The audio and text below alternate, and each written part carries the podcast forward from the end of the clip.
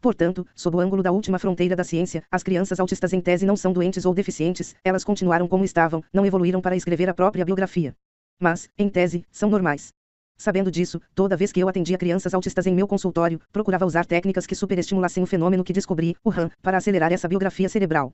E era incrível, muitas vezes nas primeiras semanas, podíamos observar os primeiros textos dessa biografia alimentando o processo de construção de pensamentos. Não estou dizendo que há cura para o autismo, até porque não usamos a palavra cura em psiquiatria e psicologia, mas reorganização, superação, capacidade de reeditar a memória, de reescrever sua história. Mas presenciei crianças com grave autismo, por exemplo com seis anos, que quase não falavam, encarceradas em seu próprio cérebro, desenvolvendo pensamentos ao longo dos meses, mapeando seus sentimentos e construindo pontes sociais. Em todas elas, notei que não conseguiam construir a palavra eu nos primeiros meses. Por exemplo, diziam o Davi quer água, mas não eu quero água. Por quê? Porque a construção do eu demanda milhares ou até milhões de experiências para alicerçá-la e só mais tarde desenvolver a identidade. Se não houver comprometimento do córtex cerebral na criança autista, se as matrizes da memória estiverem intactas para receber registros, o desbloqueio do fenômeno RAM e a formação da biografia existencial podem ser acelerados, promovendo a formação do eu, a autoconsciência, a autonomia, a capacidade de escolha, as relações interpessoais. Até onde podem evoluir cognitiva e socialmente? Ninguém sabe. Cada criança é um mundo. Mas, frequentemente, elas apresentam potencial para evoluir mais do que imaginamos. Quanto mais cedo forem estimuladas, melhor. Toda criança nasce autista, sem autoconsciência, sem autonomia e sem pontes sociais. A socialização é um aprendizado solene em nossa espécie, que usa a carga genética e ultrapassa seus limites. O fenômeno RAM através da formação da MUC, a biografia não genética, retroalimenta os fenômenos inconscientes que, ao lerem a memória, pouco a pouco formam o eu e o libertam do seu cárcere cerebral para torná-lo um ser social. A carga genética é o alicerce. O edifício social a ser construído depende da educação. Um dia, escreverei mais sobre isso. Quando me refiro ao cárcere cerebral das crianças autistas, não estou me referindo ao sofrimento delas ou do de crianças com outros transtornos, como a paralisia cerebral. Até porque nesse caso não existe consciência plena da dor emocional, por exemplo, da solidão, embora haja dor física. Uma forma rude de ilustrar isso é dizer que quem sempre foi livre e hoje está num cárcere sofre muito porque já teve consciência do que é a liberdade. O cárcere cerebral dessas crianças significa ausência ou debilidade das pontes sociais. Mas, de qualquer forma, não é confortável estar preso ao cérebro, por isso, os níveis de ansiedade e irritabilidade das crianças autistas são importantes e os movimentos repetitivos que elas fazem, ao contrário do que alguns pensam, não são reflexos da ansiedade, mas um movimento para aliviar esse sentimento. A técnica da teatralização da emoção, aplicada em crianças autistas, hiperativas e ansiosas. Estimular o fenômeno RAM é vital para aliviar o isolamento social, o cárcere psíquico do autismo. Nunca punir, nunca esbravejar, nunca perder a paciência com crianças portadoras de espectros autistas. Elas precisam se libertar, nutrir seus pensamentos e emoções, mas lhes falta uma biografia. Uma técnica psicopedagógica que desenvolvi e que pode contribuir para o aceleramento dessa biografia chama-se técnica da teatralização da emoção, TT. Ela turbina a atuação do fenômeno RAM para formar janelas light e, consequentemente, para construir o eu e as pontes sociais dele com o resto do mundo. Por que desenvolvi a técnica TT? Porque sabia que o fenômeno RAM registra todas as experiências sem autorização do eu, mas o faz privilegiando tudo que tem mais carga emocional. Por isso, resgatamos com muito mais facilidade perdas, frustrações, decepções, apoios, encorajamentos, elogios e os momentos mais marcantes de nossa biografia. Teatralizar é uma forma de avolumar a carga emocional. A TT é uma técnica importante para não apenas construir pontes sociais em crianças autistas, mas desenvolver o raciocínio, pacificar a mente, colocar limites emocionais, promover o autocontrole em crianças e adolescentes hiperativos ou com transtorno de déficit de atenção, ou ainda em jovens que sejam rebeldes às convenções sociais, hiperansiosos, irritadiços, autoritários. Essa técnica nutre duas das mais importantes habilidades socioemocionais: pensar antes de reagir e se colocar no lugar do outro. Como operar essa técnica? Teatralizando com voz altissonante, por exemplo, exclamando: Parabéns! Você é excelente, parabéns, você foi incrível, quem é o orgulho do papai ou da mamãe? Ou aplaudindo efusivamente a cada momento os gestos saudáveis das crianças autistas. A TT é feita diária e constantemente leva ao arquivamento de plataformas de janelas light que estimulam a necessidade de retorno social. Reitero, a biografia socioemocional se acelera. Com isso, o gatilho da memória começa a disparar e encontrar no córtex cerebral janelas ou arquivos que produzem a capacidade de se colocar no lugar do outro, pavimentando pouco a pouco a complexa socialização. Usem a TT para elogiar teatralmente crianças irritadiças e agressivas quando elas se mostrarem saudáveis, ainda que frágeis. Elas desenvolverão igualmente esta notável habilidade socioemocional, colocar-se no lugar do outro. Começarão a dar retorno social. Não deixem passar despercebido nenhum comportamento calmo, generoso, altruísta, ainda que diminuto. Claro, crianças autistas, em destaque os casos mais graves, não entenderão os pensamentos, as palavras e os verbos proferidos pelos pais, professores ou outras pessoas que a circundam, mas perceberão os gestos teatrais e isso irrigará suas emoções. E o segredo é, tudo que tem mais alto volume emocional estimula o fenômeno RAM formar janelas da memória.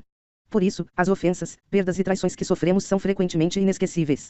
E quando a criança autista ou outra criança qualquer demonstrar comportamentos agressivos ou fizer birras homéricas, a TT pode ser aplicada.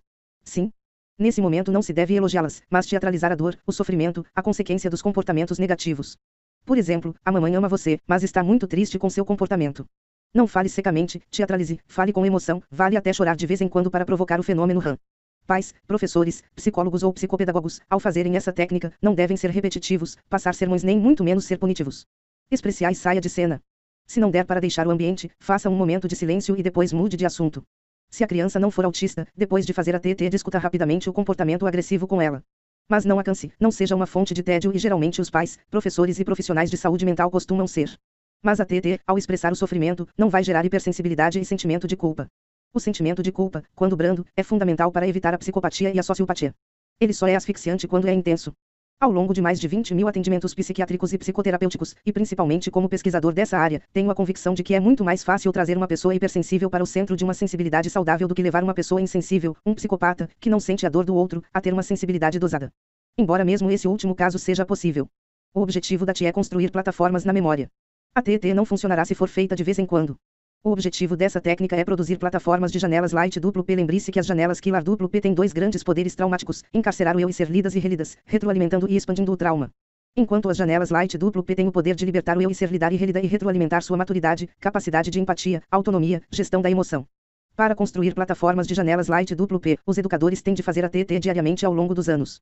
Todas as pessoas no círculo das crianças que precisam ser educadas emocionalmente devem participar do processo: pais, colaboradores, avós, professores, psicólogos.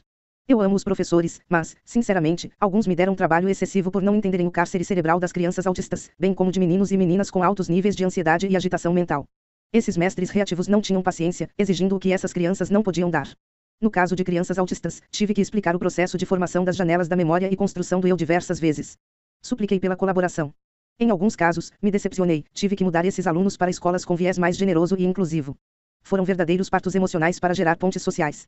Há alguns anos não tenho mais tempo para atender pacientes, mas espero que muitos cientistas da psicologia e psicopedagogia expandam e lapidem a técnica da TT para desenvolver a mente de crianças autistas e outras com comprometimento sério da formação da personalidade. Lembro-me de uma criança autista que destruía todos os bolos de aniversário das festas. Se contrariada, se atirava no chão e fazia birras ensurdecedoras. Era um caso muito grave, ela não sabia expressar que estava com fome ou sede. Escalava escadas sem medo de cair. Atravessava avenidas sem olhar para os carros. Nem sequer tinha medo de tirar comida de cachorros da raça Doberman que não conhecia. Mas por fim deu um salto na sua socialização. Um dia, contarei essas histórias. Os educadores, quando fazem a TT várias vezes ao dia, desbloqueiam o fenômeno RAM para registrar as experiências na MUCI, assim, ao longo dos meses e anos, terão mais possibilidades de desenvolver duas das mais nobres características socioemocionais, colocar-se no lugar dos outros e pensar antes de reagir. Um brilhante educador com uma mão conduz uma criança, com a outra, muda a humanidade quando investe o seu melhor para formar mentes livres. Educar não é jogar madeira numa fogueira e esperar um resultado rápido. Educar é plantar sementes, cultivar florestas pacientemente. Assim, nunca faltará madeira para nos aquecer e a quem amamos. Capítulo 7. Saúde física e mental, motivação, sono, intoxicação digital, exercícios. O primeiro grupo notável de regras de ouro para formar seres humanos mentalmente saudáveis, imaginativos, proativos, bem resolvidos começa no ambiente uterino e se estende por toda a história de formação dos filhos e alunos. Há milhares de eventos que ocorrem no útero materno e interferem na formação da personalidade, e há milhões de eventos que ocorrem no útero social que influenciam o desenvolvimento humano.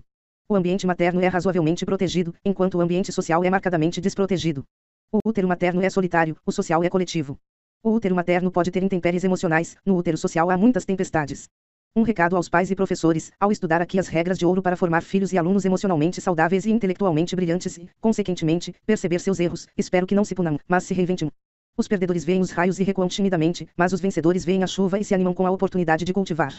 No território da emoção, sempre é possível reciclar nossas atitudes, nem que seja para pedir perdão a alguém no leito de morte.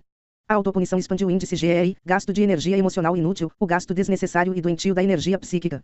A autopunição furta a energia vital de um ser humano para começar tudo de novo. Não lamentem suas falhas, deem sempre uma nova chance para si mesmos e para quem amam.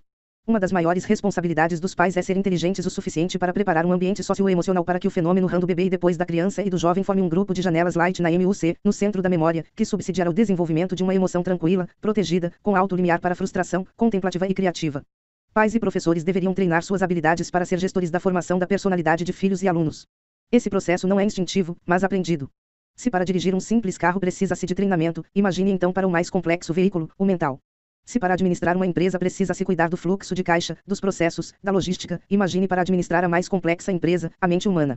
Se para preservar os recursos naturais do planeta Terra é preciso esforço coletivo e inúmeras estratégias, imagine para preservar os recursos do mais intangível e sofisticado dos planetas, o planeta emoção. Diante disso, vamos continuar a falar das regras de ouro para educar filhos e alunos. Lembrem-se de que a quinta regra foi a TT, técnica da teatralização da emoção. Sexta regra de ouro. Prevenir a obesidade física e emocional. Cada jovem é o maior nadador e alpinista do mundo. Qualquer edifício, para ser construído, precisa de uma planta, uma equipe capacitada e materiais adequados. O corpo e a mente humana também. A vida física e mental é delicadíssima. Tudo começa com fenômenos impossíveis de serem capturados pelo olho humano, a não ser com uso de aparelhos. Muitos jovens, quando estão revoltados com a vida e com seus pais, gritam: Eu não pedi para nascer. Lê do engano.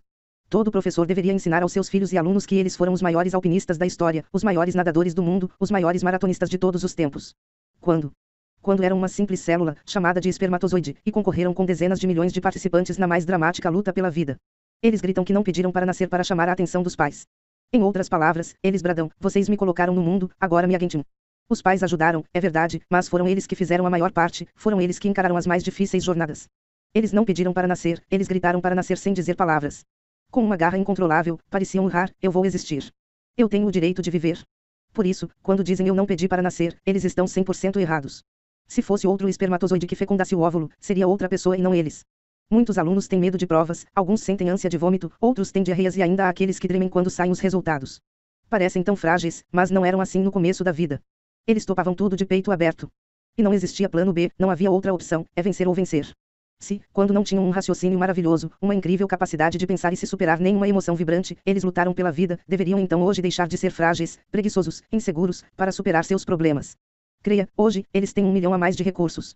Professores deveriam proclamar a vitória espetacular dos alunos em sala de aula e pais podiam descrever esse incrível feito aos seus bravos filhos. Educadores que não treinam a emoção dos seus filhos e alunos para enxergar suas façanhas não nutrem seu ânimo, não contribuem para formar jovens ousados, bem resolvidos. Que aplaudem a vida, ao contrário, contribuem para formar seres humanos tímidos, insatisfeitos e especialistas em reclamar de tudo e de todos. No começo da vida, não havia tempo a perder com coisas tolas. Crescendo freneticamente. Quando o espermatozoide fecundou o óvulo e ganhou o direito à vida, a célula resultante, chamada de ovo, começou a se multiplicar rápida e freneticamente. Em poucas semanas, produziu tantos filhos que era uma comunidade formada por bilhões de células. O DNA, nossos genes, é um engenheiro tão notável e veloz que sua façanha equivale a construir, a partir de apenas um tijolo, um edifício de mais de 10 mil andares em poucos meses. Um engenheiro tão rápido precisa de muitos materiais, caso contrário, a obra para. Por isso, as mães deveriam comer bem, com qualidade, comer sempre, mas não compulsivamente como se o mundo fosse acabar hoje ou como se o bebê fosse nascer amanhã. A necessidade de material de construção para o embrião se desenvolver, como proteínas, vitaminas, carboidratos, ácidos graxos, é estrondosa. Mas a nutrição tem de ser saudável, muitas frutas, derivados de leite, proteínas.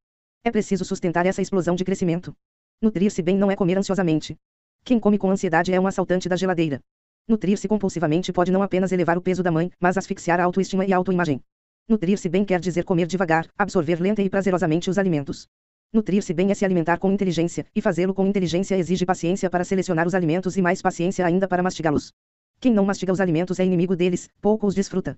Se você recebe uma visita em sua casa e logo quer despachá-la, você não a valoriza, não a ama. Do mesmo modo, se coloca os alimentos na boca e logo quer despachá-los para o estômago, você não os ama. Quem envia os alimentos rapidamente para o estômago ama a quantidade e não a qualidade. Pais, a partir do primeiro, segundo e terceiro ano de vida de seus filhos, deveriam treinar o paladar dos filhos para comerem alimentos naturais e saudáveis, como frutas. Conheço jovens de 15 anos que não sabem sequer o nome das frutas mais básicas. Detestam-nas, mas amam fast food, pois educaram seu paladar para apreciá-lo. Por favor, quando forem dar algo saudável para seus filhos comerem, façam festa, expressões faciais alegres, produzam sons enquanto mastigam. Assim, as crianças amarão esses alimentos. Uma das maiores fontes de culpa da mulher moderna é descontar nos alimentos seu estresse não resolvido, a insatisfação com seu próprio corpo. Quem não ama seu corpo e sua mente não amará um parceiro de forma estável e inteligente. Se uma mulher ou mesmo uma adolescente precisar emagrecer, ela o deve fazer não para se sentir bela, pois bela já deveria se sentir, mas para se sentir ainda mais bela. E quanto mais comem, mais abrem janelas killer, mais fecham o circuito da memória, mais geram sentimento de culpa, mais comem. Quem come compulsivamente coloca combustível no estresse cerebral. Uma das técnicas de gestão da emoção para o emagrecimento inteligente é treinar o eu a fazer as pazes com o alimento. A segunda é gerenciar a ansiedade e a terceira é aprender a não ser escravo do padrão tirânico de beleza. O efeito sanfona da mãe e a obesidade infantil, uma gravíssima equação. O efeito sanfona emocional no ato de comer gera uma nutrição poderosa da ansiedade em homens e mulheres. Lembre-se de que esse efeito é um comportamento flutuante, retrátil, que vai e volta. Nós o estudamos na relação de casais que se separam e reatam. Agora, precisamos ver os tentáculos desse comportamento na alimentação. Mães ansiosas podem viver o efeito sanfona na alimentação. Comem muito num determinado momento e depois são abarcadas pela autopunição e se privam de comer. Esse fenômeno ocorre com frequência tanto nas grávidas como nas mães durante a infância das crianças. Vejam como esse mecanismo emocional é grave. O volume de tensão da autopunição instala a âncora da memória numa determinada região e bloqueia milhares de janelas saudáveis, fechando o circuito da memória, gerando a síndrome do circuito fechado da memória, CIF. As mães deixam de ser pensantes, lúcidas, e passam a ser instintivas. Uma vez instalada a síndrome CIF, as mães irracionalmente começam a se privar de alimentos. É o efeito sanfona, come-se muito, depois pouco. Esse processo pernicioso, além de retroalimentar a ansiedade da mãe, muito provavelmente interfere na inteligência celular do feto, predispondo à obesidade infantil no futuro. O comer compulsivo da mãe e a privação drástica de alimentos induz a inteligência celular do corpo da criança a acumular gorduras durante o seu desenvolvimento após o nascimento, para se preparar para um tempo de escassez fictício e monstruoso criado pelo efeito sanfona da mente das grávidas e das mães durante o crescimento dos filhos. Gostaria de observar cientistas testando essa hipótese. Está crescendo assustadoramente a obesidade no mundo todo, incluindo a infantil. Pais estressados e filhos inquietos comem exagerada e erradamente. Cerca de 2 milhões e meio de pessoas morrem anualmente como consequência da obesidade, uma taxa maior que a do suicídio. Nos Estados Unidos, cerca de um terço da população tem obesidade, uma estatística espantosa. No Brasil, mais de 50% da população apresenta sobrepeso. Segundo órgãos de pesquisas, o problema da obesidade se torna no país algo mais grave do que a falta de nutrientes. Prestem atenção a seguir em nosso programa de emagrecimento inteligente para adultos, adolescentes e crianças. Emagrecimento inteligente. Sem essas ferramentas de gestão da emoção, a obesidade dificilmente é resolvida. Comemos nossas emoções, ou seja, uma pessoa estressada, ansiosa, deprimida ou com baixa autoestima canaliza no prazer oral e instintivo o alívio de seus conflitos emocionais. Comer muito gera mais ansiedade, que gera mais compulsão por comer. Quando o bebê nasce, ele continua a precisar de muitíssimos materiais. Agora chegou a vez de ele comer coisas menos industrializadas e mais saudáveis e naturais. Na outra ponta da obesidade, existe a anorexia nervosa. Essa doença grave é mais do que um transtorno alimentar, é um transtorno de autoimagem. Janelas Killer Duplo P patrocinam uma visão distorcida e atroz do próprio corpo. Mulheres pele e osso, parecidas com os famintos da África subsaariana, mesmo tendo a mesa farta. Às vezes, pesam 30 ou 40 quilos com cerca de 1,60 metro de altura. Mas por que não comem? Porque se sentem obesas. O eu delas não é gestor de suas mentes, vivem como escravas de um padrão tirânico de beleza. O eu deveria ser protagonista e não espectador de seus conflitos. Deveria pilotar a aeronave mental e não sentar-se timidamente como passageiro. Deveria gritar todos os dias dentro de si o seguinte: beleza está nos olhos de quem olha. A era digital capitaneada por smartphones, games, redes sociais, internet está expandindo a era da obesidade, pois aumenta os níveis de solidão e tensão emocional, transformando os alimentos no companheiro real do ser humano que navega num mundo virtual. Preocupadíssimos com o fenômeno obesidade x ansiedade, estamos desenvolvendo o Programa Internacional de Gestão da Emoção para Emagrecimento Inteligente 4. O objetivo não é apenas promover reeducação alimentar e exercícios físicos para as várias idades, mas cuidar da obesidade emocional, caracterizada por autopunição, ansiedade, complexo de inferioridade, baixa autoestima e fragmentação da autoimagem. Enfim, o objetivo desse programa é propiciar em destaque ferramentas de coach de gestão da emoção para que crianças, jovens e adultos possam ser autores de suas histórias. Um terço das crianças e dos jovens no país são fisicamente obesos. Estamos falando em milhões de seres humanos. Um número espantoso. A obesidade não apenas propicia aparecimento de diabetes, aumento da taxa de colesterol, hipertensão e outras doenças, mas também asfixia a saúde emocional nesta sociedade que tem um padrão tirânico de beleza. Os alunos obesos são alvos preferenciais do bullying, gordinho, elefantinho, baleia, apelidos que podem traumatizar gravemente. A difícil equação emocional. LC era um garoto de 11 anos. Superdotado, verdadeiro gênio, mas extremamente agitado e ansioso. Comia compulsivamente, como se os alimentos fossem acabar hoje. Dois ou três sanduíches raramente os satisfaziam. Os pais perderam o controle sobre ele, tiveram dificuldade de reeducar sua alimentação e sua emoção. Engordou muito, passou a pesar mais de 80 quilos. LC por não conseguir controlar sua inquietação, não parar sentado na classe e ser obeso, é alvo preferencial dos deboches de meninos mais velhos. Crianças e jovens que não aprendem a se colocar no lugar do outro e pensar antes de reagir podem ser ferinas, cruéis, destruir seus colegas sem lhes extrair o sangue. Chamavam Alice impiedosamente de trambolho, botijão de gás, balofo, baleia. Cada bullying sofrido estimulava o registro de janelas Killer duplo P saturando sua MUC, de cárceres, que o aprisionavam no único lugar em que é inadmissível ser prisioneiro. Ferido por fora, preso por dentro, ele chorava muito, em alguns momentos pensava em não mais viver. Quanto mais rejeitado, mais janelas Killer produzia, mais aumentava sua ansiedade, mais comia descontroladamente, mais engordava. Uma triste história que, sem intervenção emocional, poderia produzir consequências imprevisíveis. Todas as crianças e jovens obesos ou que sofrem qualquer tipo de bullying deveriam receber especial atenção por parte dos professores. Milhões de alunos adoecem dentro das escolas. Pais e professores deveriam aplaudir cada gesto saudável de um filho e aluno na frente dos outros colegas para produzir janelas light para neutralizar o poder das killer. Deveriam estar num programa de gestão da emoção, seja para se proteger, seja para proteger a mente de quem amam. Se os pais e professores forem eloquentes, didáticos, mas não souberem ensinar as crianças e os jovens minimamente a ser autores de suas histórias, eles acertaram no trivial, mas falharam no essencial. Precisamos desenvolver um eu livre, proativo e gestor de nossa mente. Caso contrário, teremos chances dantescas de nos tornarmos vítimas e não protagonistas desta sociedade altamente estressante. Vamos expandir a estatística dos pais estressados, filhos inquietos ou a dos pais brilhantes, filhos saudáveis. Precisamos fazer escolhas. Precisamos aprender as regras de ouro para resolver essa difícil equação emocional. Sétima regra de ouro. Controlar a ansiedade na era digital. O motor da vida está funcionando mal.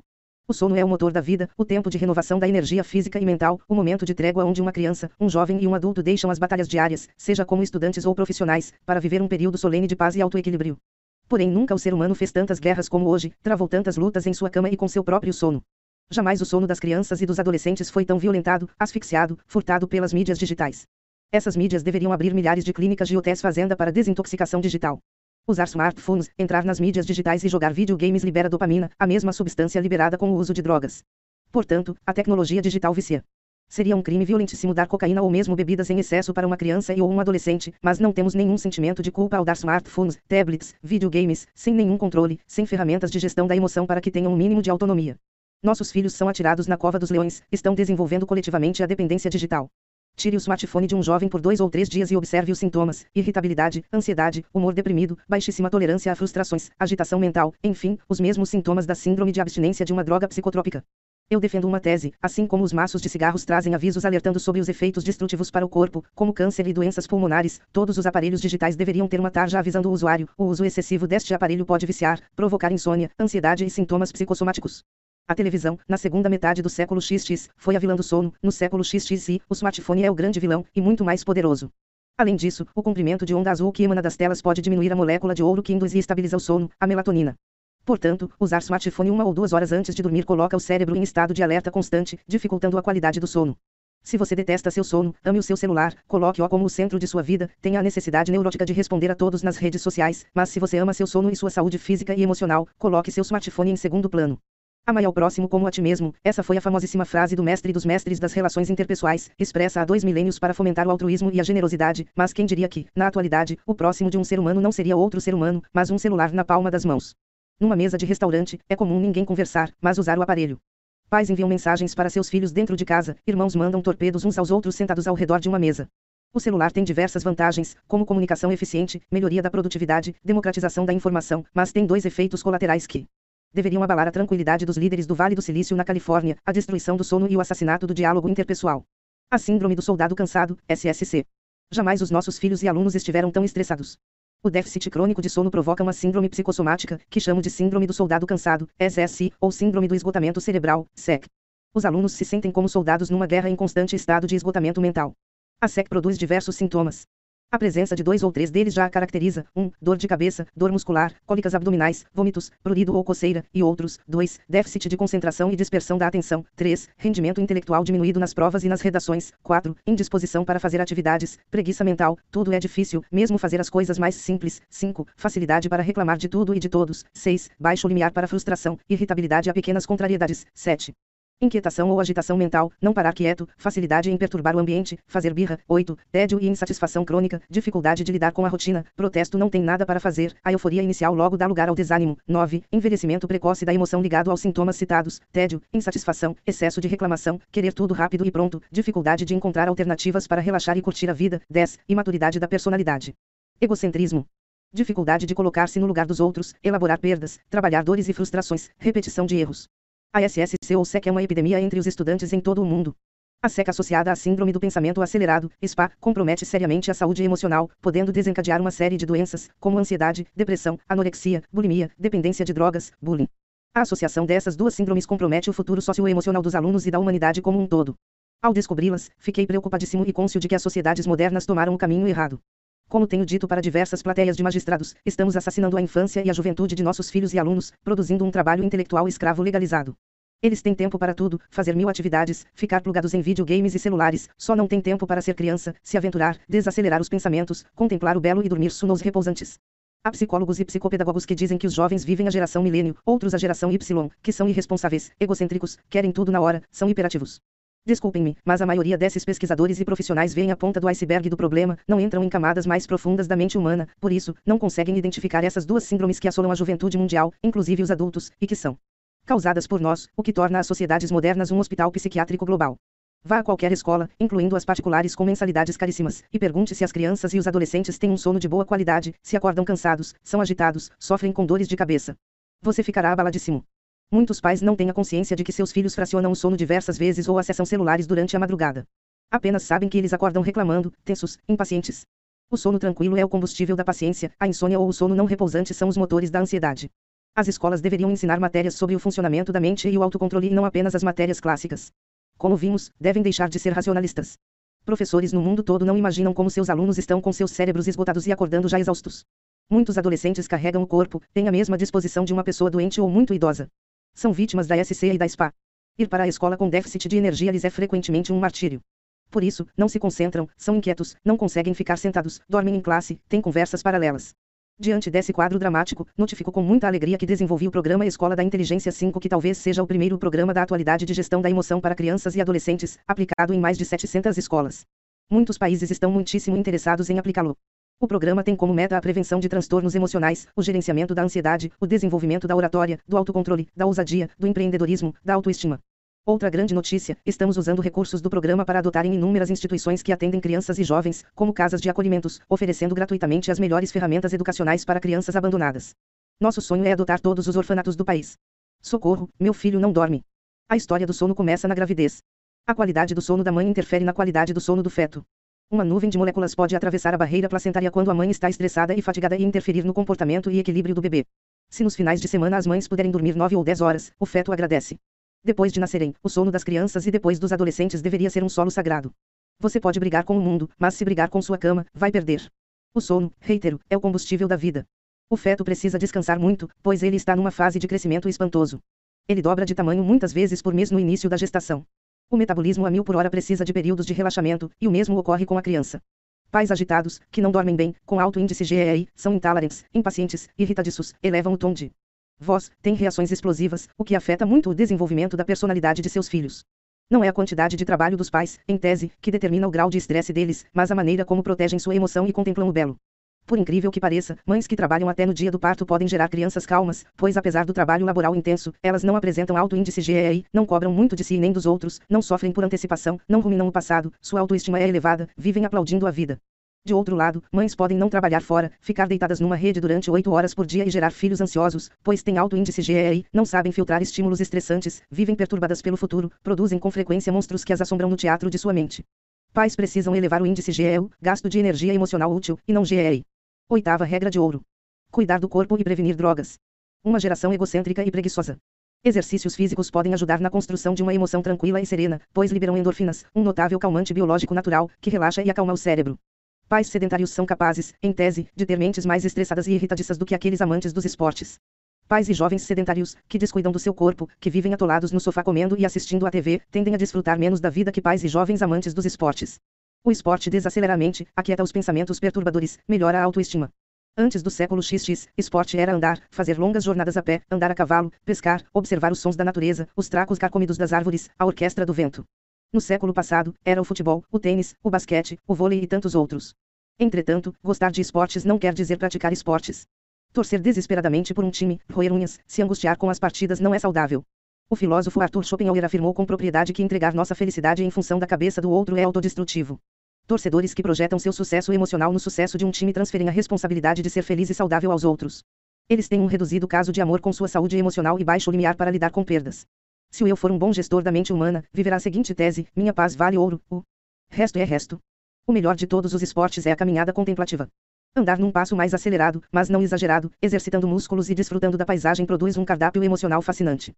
Provoca o arquivamento de janelas light que oxigenam e ajardinam o centro da memória, a MUC. Crianças e adolescentes, ou mesmo adultos, para aliviarem a SS e a SPA, deveriam aprender a ter o prazer de caminhar, se interiorizar, relaxar, elaborar experiências. Quem caminha contemplativamente viaja dentro de si, quem viaja dentro de si liberta a imaginação, quem liberta a imaginação desenvolve o raciocínio complexo e produz mais sonhos, e quem raciocina e sonha navega melhor nas turbulentas águas da emoção. Todavia, o que mais definirá a gestão da ansiedade e a saúde emocional de um ser humano, enfim, o que mais resolverá a equação educadores estressados, jovens inquietos não são os exercícios físicos, mas o exercício mental. Praticantes de esportes cujo eu é um péssimo piloto da aeronave mental, que pensam sem controle e supervalorizam pequenos atritos são incapazes de reciclar ideias perturbadoras, podem ser uma pilha de nervos e uma fonte estressante para os jovens. De outro lado, embora não seja recomendável, pessoas que não praticam esportes, mas que possuem um eu que pilota bem a sua mente, que impugna pensamentos pessimistas, que não ruminam mágoas e frustrações e são mais generosas com seus desafetos podem ter uma psique regada a prazer, desenvolvem uma fonte da tranquilidade. Para educar o eu como gestor da mente humana, é fundamental e até essencial ensinar nossos filhos e alunos a praticar o melhor dos esportes, ser autônomo ou líder de si mesmo, não levar a vida a ferro e fogo, fazer o silêncio proativo, não brigar, ferir ou agredir quem os agrediu, ser flexível, não viver em função da cabeça dos outros nem da aceitação social. Ser autônomo exige olhar primeiro para nós mesmos para depois observar os outros. Muitas celebridades, inclusive do esporte, são vítimas do que os outros pensam e falam a respeito delas. Não têm autonomia. Tiveram sucesso no esporte e nas artes, mas são escravos vivendo em sociedades livres. Atualmente, o esporte da juventude é clicar celulares. Antes, o esporte produzia a troca, o trabalho em equipe, trabalhava frustrações, mas, apesar de todas as exceções, hoje, o esporte nas redes sociais produz o disfarce, a troca superficial de frases e a solidão tóxica, onde se fala com muitos, mas raramente profundamente com alguém, onde se vive um personagem incapaz de se frustrar. Antigamente, o esporte produzia o espírito coletivo e o respeito pela vida. Hoje, o esporte nos videogames produz o individualismo e o assassinato virtual dos vilões sem história, destituído de humanidade.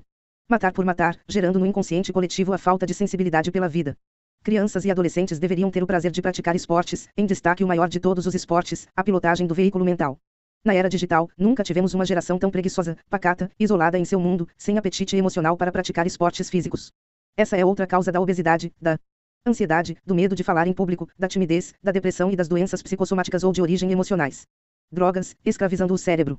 Drogas psicotrópicas lícitas, como ansiolíticos, cigarros e álcool, e ilícitas, como cocaína, crack, maconha, produzem metabolitos que passam pela barreira placentária e podem interferir no desenvolvimento físico e mental do bebê.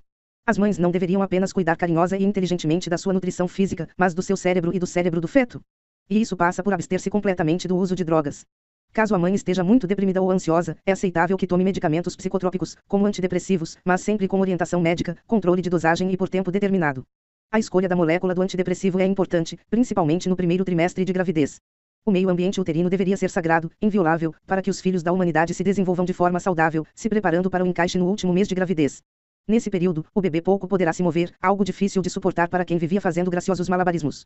O ambiente uterino deixe de ser um oásis para o feto e passa a ser estressante, como uma solitária. Tente ficar um dia preso numa bolsa sem se mover. O feto era livre, agora está encarcerado. Mas esse fenômeno é importante para preparar o bebê para mergulhar num ambiente mais estressante ainda, o útero social. Em minha observação, os bebês que nascem muito prematuros se preparam pouco para o ambiente uterino e se tornam mais ativos, agitados, serelepes, sendo confundidos com crianças hiperativas. Ferramentas de gestão da emoção são vitais para que se tornem protagonistas da sua história ao longo do processo de formação da personalidade. Entre essas ferramentas está, como vimos, a TT. Recordo que temos que elogiar todos os dias as crianças ansiosas, inquietas, hiperativas, quando apresentarem comportamentos colmos, dosados, altruístas, sareinos. Aplaudi-las intensamente não produz narcisismo, até porque estamos na era da autocobrança e da autopunição. Mesmo crianças aparentemente alienadas se cobram muito e seus educadores não têm consciência disso.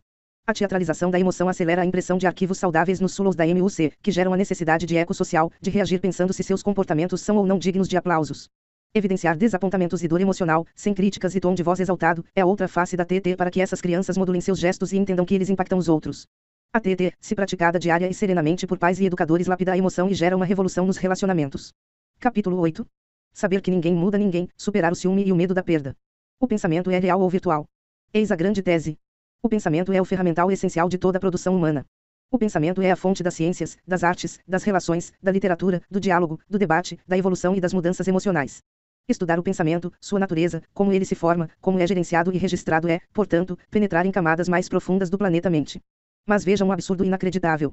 Todas as escolas e universidades do mundo, incluindo as mais notáveis, usam exaustivamente o pensamento para que seus alunos assimilem e aprendam matérias básicas e técnicas, inclusive sejam treinados a ser pesquisadores ao defender suas teses de mestrado e doutorado.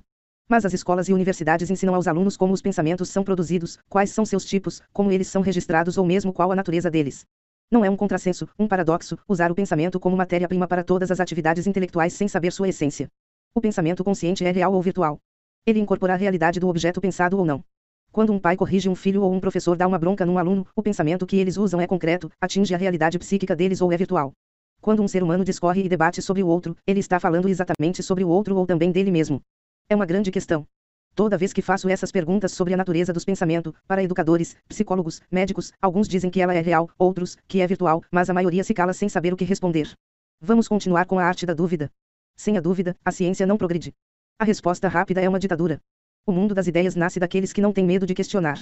Quando um psiquiatra intervém num paciente com síndrome do pânico, ele incorpora a realidade do objeto pensado, enfim, consegue tocar a dor, o estado de implosão emocional do seu paciente, ou apenas interpreta essa dor. Ao responder essa pergunta, o céu de nossa mente fica mais claro. Psiquiatras e psicólogos interpretam a dor, se eles a sentem, ela pertence a eles mesmos e não ao paciente. A dor não se comunica pelo ar, apenas códigos sonoros. Ou visuais o fazem dessa maneira. Se interpretam a dor, é porque não têm a realidade do objeto interpretado, e se não a têm é porque os pensamentos conscientes resultantes dessa interpretação são virtuais, não reais. Tudo o que pensamos sobre nossos filhos, alunos, companheiros, as e colaboradores é virtual.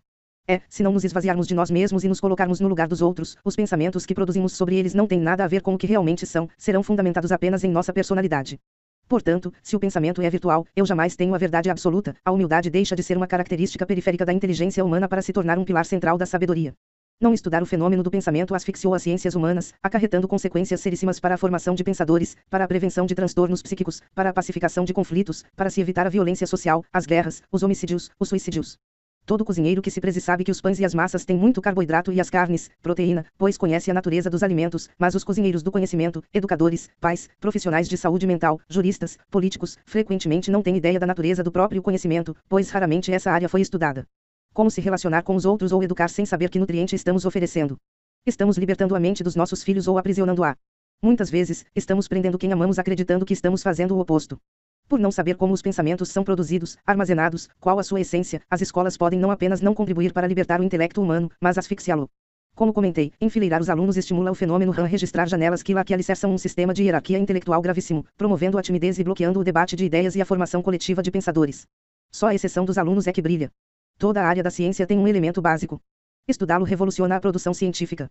Ter pesquisado o elemento ou tijolo básico da biologia, a célula, revolucionou a produção e o armazenamento de alimentos, a produção de vacinas e de antibióticos. Ter estudado a unidade básica da química e da física, o átomo, revolucionou a produção do conhecimento que gerou a tecnologia do som, da imagem, dos transportes, da computação. Mas qual é a unidade básica da psicologia, da sociologia e da pedagogia?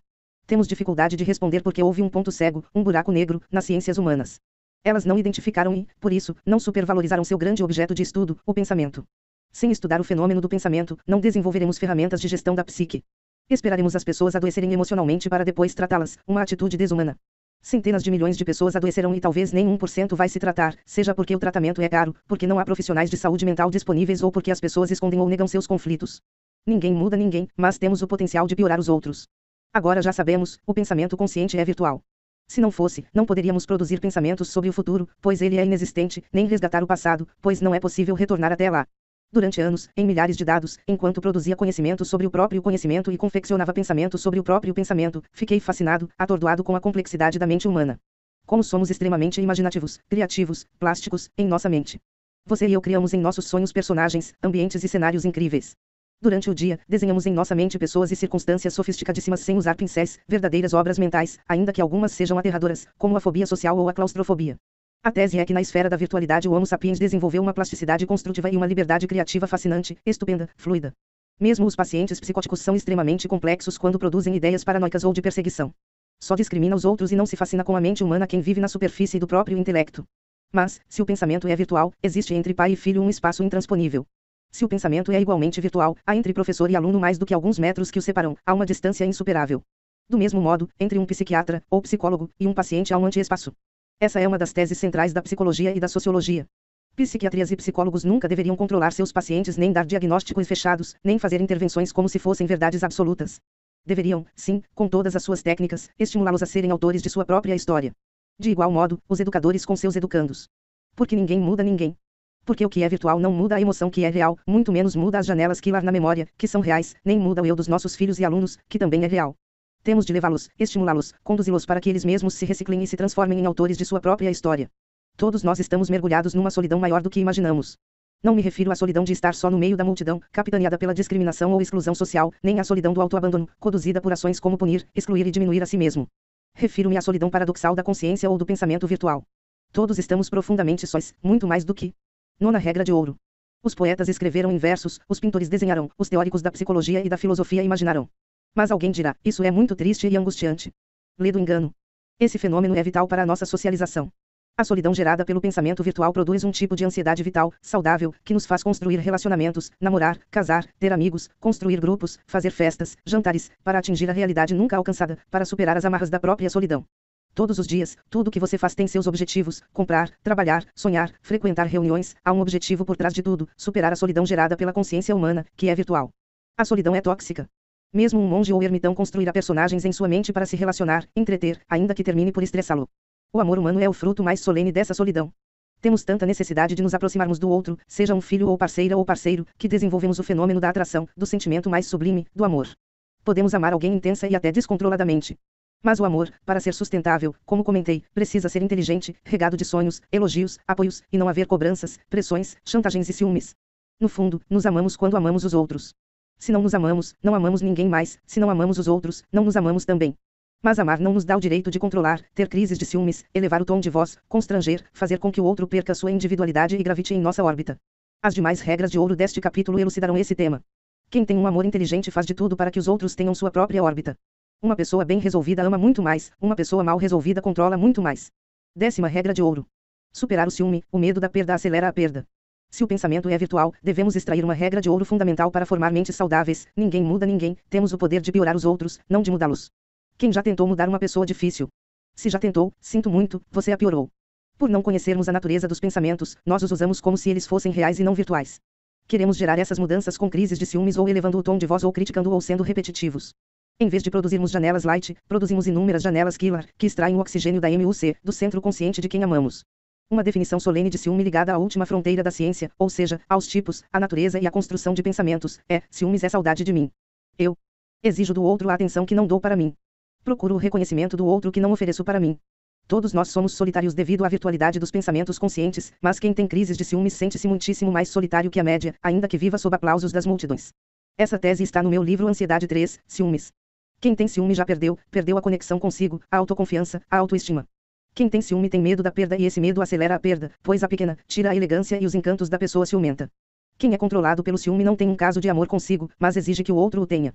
Ninguém resolve o buraco emocional de uma pessoa que não se ama, só ela mesma. Viva essa regra de ouro. Casais ciumentos asfixiam a autoestima de seus filhos.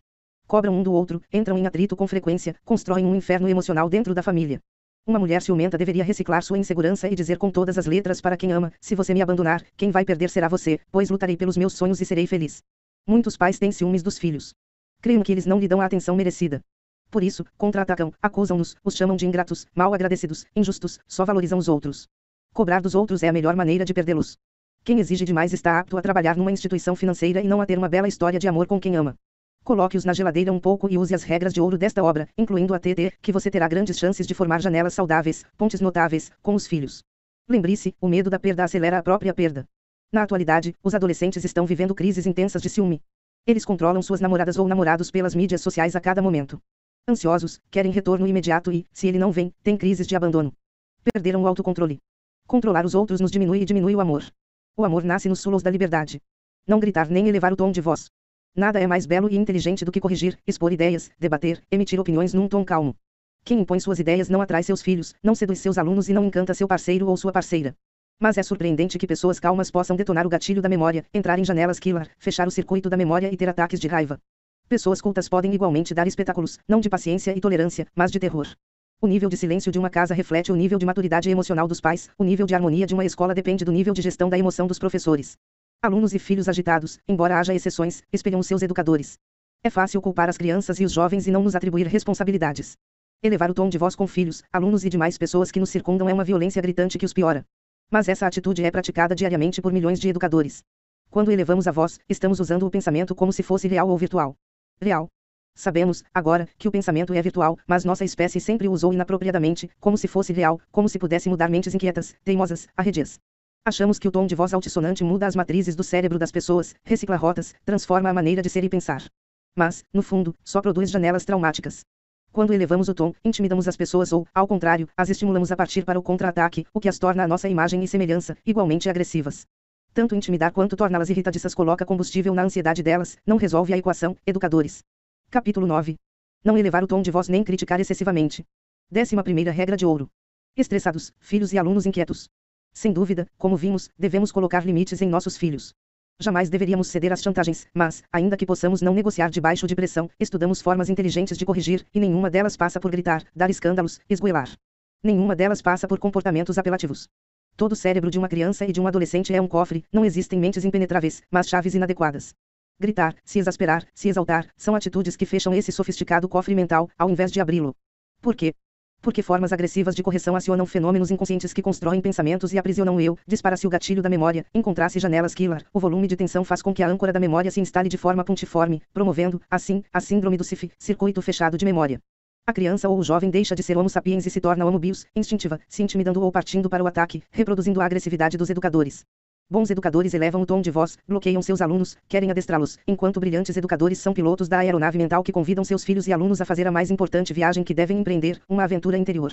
Eles libertam seus educandos, os conduzem a ser pensadores. Utilizar a arte da pergunta e não a da resposta é vital para esse processo.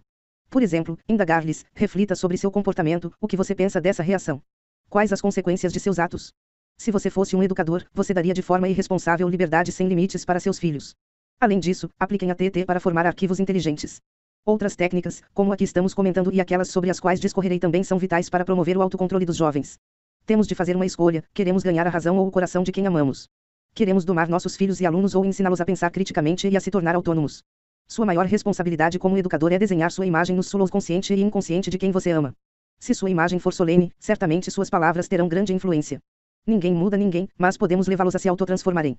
O índice GEI é alto, devido às disputas débeis, tom de voz exacerbado, atritos desnecessários, confrontos estúpidos, necessidade ansiosa de corrigir o parceiro ou a parceira. É um crime educacional os pais não terem paciência com suas esposas, elevando o tom de voz, criticando, sendo repetitivos. Eles estão agredindo não apenas sua parceira, mas o mais inocente dos seres humanos, seu bebê. Nada produz tanta dor em uma criança do que ver duas pessoas que ela ama, seus pais, brigando, digladiando-se como inimigos. Eu procurei desenhar minha imagem na mente das minhas três filhas de forma solene. Em vez de levantar a voz quando erravam, eu usava a TT e dizia: Papai ama muito vocês, mas me entristecerão com suas atitudes. Se quiserem continuar tendo esse comportamento, lhes permito, mas ele me machuca e pode ferir vocês. E imediatamente saía de lado. Elas sempre recuavam. Não queria, como já apontei, uma obediência cega, queria torná-las grandes seres humanos, generosas, livres, saudáveis, capazes de pensar criticamente. Até hoje, não preciso elevar o tom de voz ou pressionar, basta falar com gentileza. Se pais ou professores precisam elevar o tom de voz para que sejam ouvidos, algo está errado. Eles são pequenos na mente de seus filhos e alunos, mas grandes exteriormente. Se, ao contrário, eles forem grandes dentro das crianças e dos adolescentes, poderão falar com calma e inteligência que serão ouvidos, pois suas palavras terão eco emocional. Pense nisso. Não exponha os erros dos seus alunos em sala de aula. Não grite com eles, não os constranja nem os humilhe. Se assim o fizer, estará produzindo janelas Killer duplo P, altamente encarceradoras. Se tiver que intervir, como veremos, primeiro elogie quem era, chame o aluno pelo nome e diga que ele não é apenas um número na classe, mas um ser humano especial. Quando faz isso, você abre rapidamente o circuito da memória e deixa de ser um invasor de mentes. Em segundo lugar, use a arte das perguntas para que ele pense criticamente em seu erro. Mas como nossas palavras terão eco se não sabemos gerir nossa emoção, se somos indelicados, especialistas em apontar falhas em crianças e adolescentes. Se nos irritamos, perdemos a paciência com facilidade e usamos nossa voz para intimidar. Como os encantaremos, se não sabemos valorizar cada momento que acertam, se somos lentos em aplaudi-los cada vez que foram dinaruços e pacientes? Não podemos ser apenas um manual de regras. Sem gestão da emoção, a relação entre pais e filhos, professores e alunos, deixa de ser um oásis e se torna um deserto. Décima segunda regra de ouro. Não criticar nem humilhar. Criticar excessivamente é outra forma doentia de querer mudar os outros, de abrir o cofre das crianças de forma equivocada. Quem com frequência critica seus filhos e alunos forma tantas janelas traumáticas que definem a espontaneidade deles, bloqueia a ousadia, debela a capacidade de correr riscos para sonhar e lutar pelos próprios sonhos. Há pais e mães que usam não apenas as armas dos gritos e atritos, mas também a metralhadora das críticas. Eles não suportam seus filhos agitados, repetindo falhas, sendo irresponsáveis, e disparam suas críticas sem parar. Os filhos erram de um lado e eles, do outro. Os filhos acendem um fósforo e eles entram com o combustível. São intolerantes às frustrações. Não usam estratégias para conquistá-los e educá-los. Para eles, educar é dar broncas, corrigir falhas. Lê do engano. Queridos pais, arem a terra, coloquem as sementes estrategicamente uma após a outra, cultivem e reguem com paciência que o tempo da colheita cedo ou tarde chegará. Educadores que querem filhos e alunos destituídos de ansiedade, equilibrados, dosados, empáticos, numa sociedade consumista e intoxicada digitalmente, é melhor mudar para outro planeta, pois na Terra raramente os encontrarão. Nós os aprisionamos em nossas masmorras sociais e ainda queremos que sejam autônomos. Isso é injusto com eles. Filhos e alunos do Oriente ao Ocidente estão com a SS e a SPA. Lembre-se do estrago que o cartesianismo causou na mente do ser humano moderno. Encontrar crianças calmas e adolescentes serenos, hoje, é tão raro como encontrar ouro. Mas eles são os melhores filhos e os melhores alunos do mundo. Por quê? Porque são os que temos. Até entre índios amazônicos a tranquilidade está se escasseando como ouro. Certa vez, fui convidado para dar palestras para membros de mais de 60 tribos. Muitos liam meus livros. Logo após o evento, eles tiraram muitas fotos comigo, com celulares melhores do que o meu. Fiquei pasmo. A tecnologia digital está contagiando o mundo. Um grande construtor faz obras-primas com os materiais que possui. Lembre-se do maior professor da história, o homem mais inteligente da história. Ele nunca desistiu de nenhum deles, embora o decepcionassem quase que diariamente. Seus alunos só lhe davam dores de cabeça, Pedro era hiperativo e inquieto, João tinha personalidade bipolar, Tomé era paranoico, Mateus era corrupto, Judas era dissimulado. Você daria crédito a esses alunos? Ele deu todo o crédito do mundo. Ele usou até sua dor no ato da traição e no da negação para formar janelas light no centro consciente de seus alunos, na MUC, memória de uso contínuo, para transformar mentes tascas e rudes em pensadores brilhantes. Alguém dirá, mas não sou Jesus Cristo. Claro que não. Mas esse notável educador usou técnicas de gestão da emoção essencialmente humanas para formar seres humanos. Quando criticamos excessivamente, estamos usando o pensamento como se fosse real ou virtual. Mais uma vez, real. Por isso, pioramos as pessoas. Usamos o pensamento como se fosse um bisturi para extirpar a irritabilidade, as birras, as incoerências, o autoritarismo de crianças e adolescentes. E quanto mais tentamos mudá-las, mais elas cristalizam o que detestamos, o que queremos mudar, pois mais formam janelas killer, saturando a MUC. Há professores que querem o silêncio absoluto em sala de aula. Reitero, com a SS e a SPA, geradas pelas mídias digitais e pelo excesso de informações da atualidade, é quase impossível que consigam tal silêncio, a não ser por alguns momentos. Muitos professores não veem a hora de se aposentar, estão com esgotamento cerebral em grau máximo. E com razão. Mas precisamos mudar nossos paradigmas. Os professores são cozinheiros do conhecimento que preparam o alimento para uma plateia que não tem apetite. Isso estressa, angustia, frustra. Mas os alunos não.